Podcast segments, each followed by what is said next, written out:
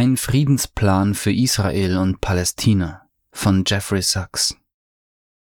Es ist dringend erforderlich, die Geißeln im Gazastreifen zu befreien, das Blutvergießen in Israel und Palästina zu beenden, dauerhafte Sicherheit sowohl für das israelische als auch für das palästinensische Volk zu schaffen, das Streben des palästinensischen Volkes nach einem souveränen Staat zu erfüllen und einen Prozess echter nachhaltiger Entwicklung in der Region östliches Mittelmeer, Nahe Osten EMME e, einzuleiten.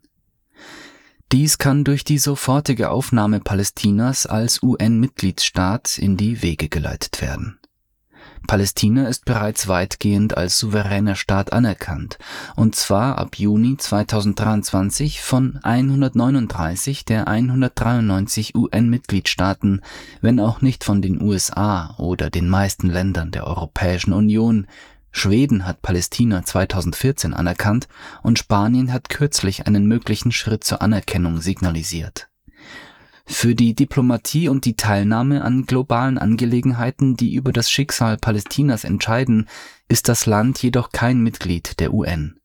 Am 23. September 2011 beantragte die palästinensische Autonomiebehörde die Mitgliedschaft in den Vereinten Nationen im Einklang mit den jahrzehntelangen Resolutionen des UN-Sicherheitsrats, in denen eine Zwei-Staaten-Lösung auf der Grundlage der Grenzen von vor 1967 gefordert wird das Schreiben wurde ordnungsgemäß an den Ausschuss des Sicherheitsrats für die Aufnahme neuer Mitglieder weitergeleitet.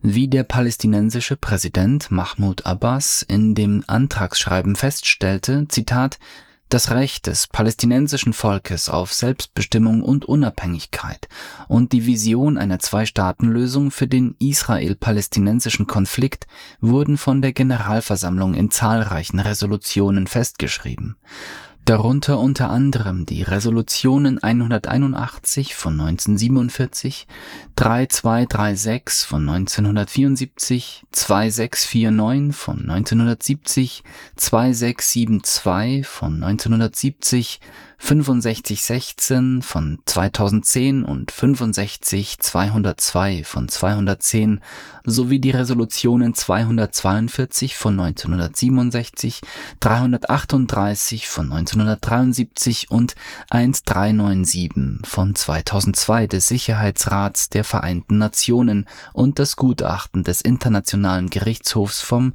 9. Juli 2004 zu den rechtlichen Folgen des Mauerbaus in den besetzten palästinensischen Gebieten. Darüber hinaus hat sich die überwiegende Mehrheit der internationalen Gemeinschaft für unsere unveräußerlichen Rechte als Volk einschließlich des Rechts auf Staatlichkeit eingesetzt, indem sie den Staat Palästina auf der Grundlage der Grenzen vom 4. Juni 1967 mit Ostjerusalem als Hauptstadt bilateral anerkannt hat wobei die Zahl dieser Anerkennungen mit jedem Tag zunimmt. Zitat Ende. Nach der Vorlage beim UN-Sicherheitsrat bemühten sich die USA hinter den Kulissen im Mitgliedschaftsausschuss, den Antrag zu unterbinden, obwohl im Ausschuss, im UN-Sicherheitsrat selbst und in der UN-Generalversammlung eine überwältigende Unterstützung für den Antrag zu verzeichnen war der UN-Sicherheitsrat hat aufgrund des Widerstands der USA nie über den Antrag Palästinas abgestimmt und Palästina begnügte sich damals mit einem Beobachterstatus ohne Stimmrecht der UN-Sicherheitsrat sollte den Antrag Palästinas jetzt, ein Dutzend Jahre später, genehmigen, aber dieses Mal mit der öffentlichen Anerkennung des von den USA die ganze Zeit behaupteten, aber nie wirklich unterstützten, volle Staatlichkeit und UN-Mitgliedschaft für Palästina Netanyahus Krieg dient offensichtlich nicht dem Streben nach einem gerechten Frieden. Netanyahu und sein Kabinett lehnen die Zwei-Staaten-Lösung ausdrücklich ab, wollen die Palästinenser im Gazastreifen und im Westjordanland unterwerfen und schlagen weitere israelische Siedlungen im besetzten Palästina sowie eine dauerhafte israelische Souveränität über Ostjerusalem vor. Ihre Politik kommt einer Apartheid und ethnischen Säuberung gleich.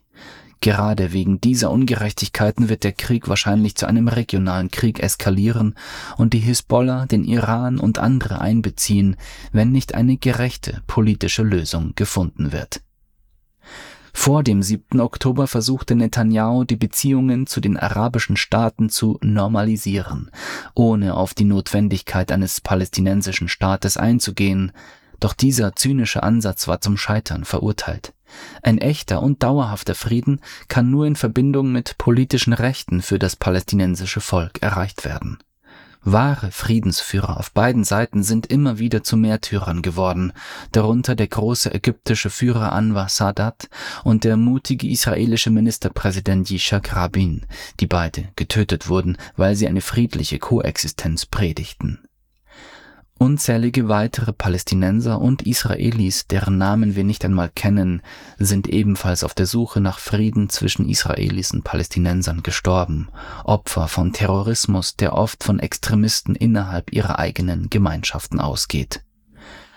Trotz dieser schwerwiegenden Hindernisse gibt es einen klaren Ansatz für den Frieden durch die UN, denn die arabischen und islamischen Nationen fordern seit langem einen Frieden mit Israel auf der Grundlage einer Zwei-Staaten-Lösung, wie sie von der palästinensischen Autonomiebehörde gefordert wird auf dem außerordentlichen gemeinsamen arabisch-islamischen Gipfel in Riad am 11. November gaben die arabischen und islamischen Führer die folgende Erklärung zugunsten einer Zwei-Staaten-Lösung ab.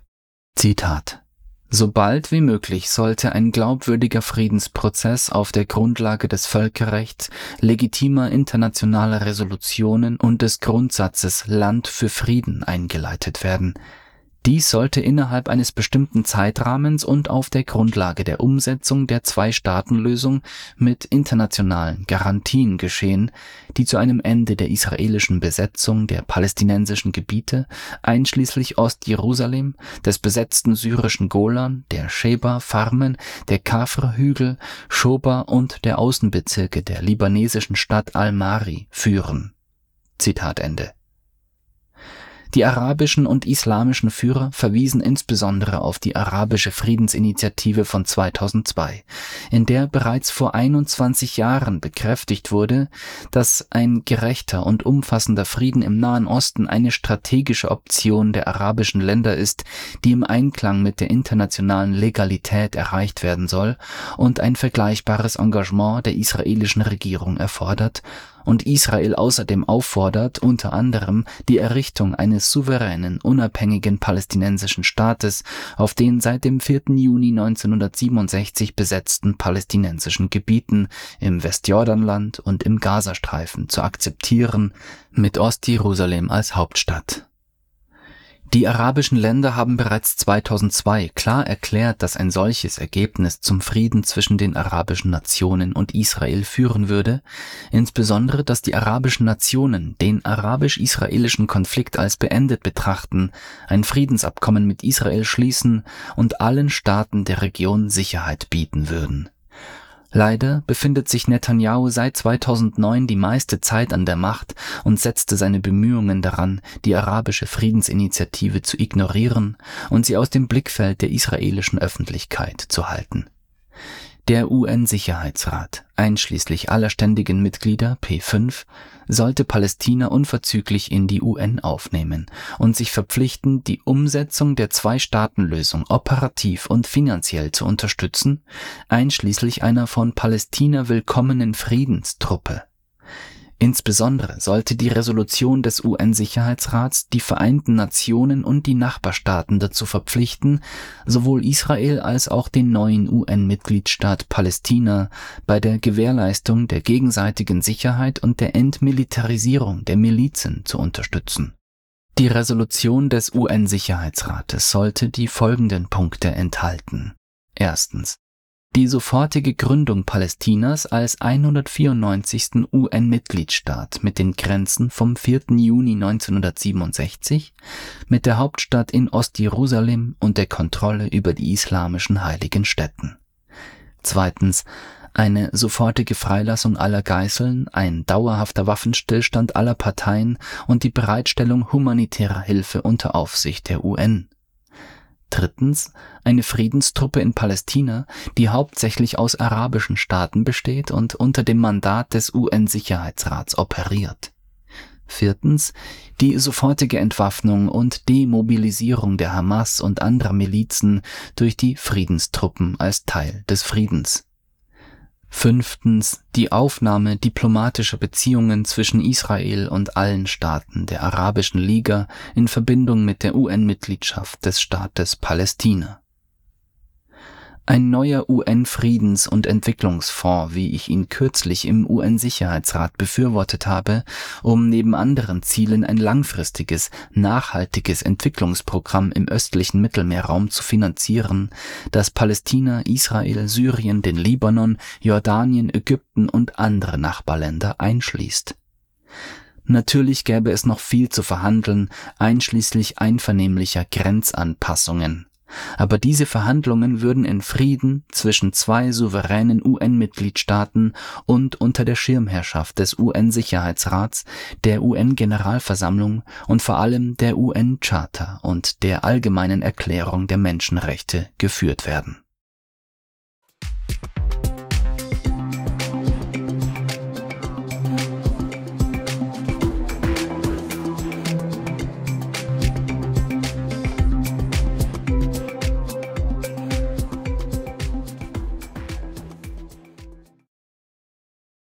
Echte Demokratie erfordert eine informierte Öffentlichkeit. Eine Öffentlichkeit, in der der Einzelne den Wert von Informationen erkennt.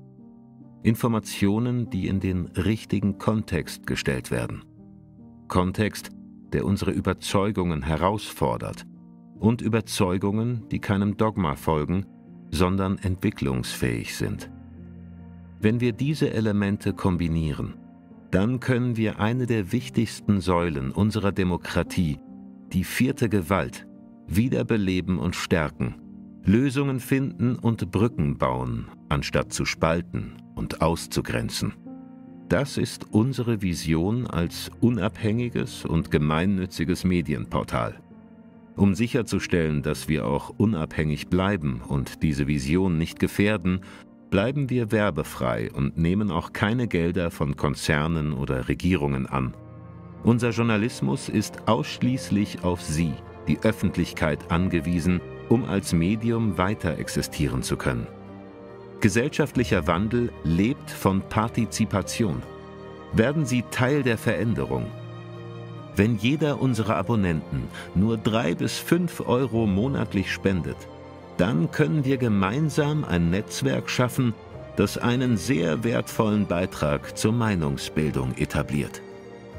Viele kleine Beiträge schaffen etwas Großes.